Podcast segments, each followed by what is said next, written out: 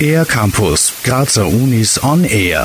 Sonify is not your everyday music festival. First of its kind in Austria, it combines concerts, doctoral research presentations, and discussions in one four day long event. We had the chance to talk to the doctoral student and one of its organizers and performers, Roxanne Dykstra. So, Sonify is a festival of music and artistic research. So, that means that um, with the Kunstuniversität, we have some really world class uh, performing artists who are here, but interested in not just performing, but actually what performers can do as researchers as well. This festival will not only offer concerts but also combine them with open discussions, talks, and presentations. These talks, which enable artists to present and discuss their research with an audience as well as fellow performers, are precisely what makes the Sonify Festival so unique. But music lovers fear not. As Roxanne Dykstra tells us, the performances and concerts are still the focus of the event. Uh, some of the performers have decided to sort of have a running either introductions to some of the works that they're doing. Some of them will have more of a bit of a talk at the very beginning, not not so long. The focus really is the music and the artwork itself and sharing who we are through what it is we really do artistically.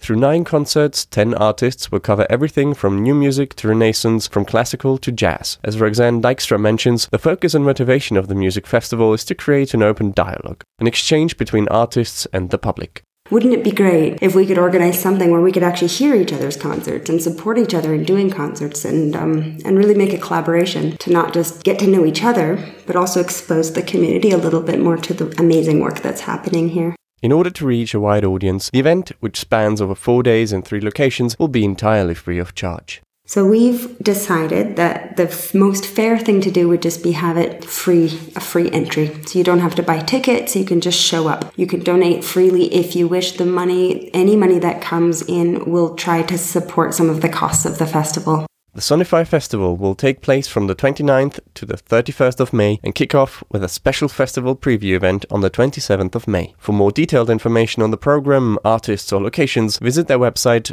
www.sonify.at or find them on Facebook. For Air Campus of the Graz Universities, Dennis Veresco. Mehr über die Grazer Universitäten auf aircampus-graz.at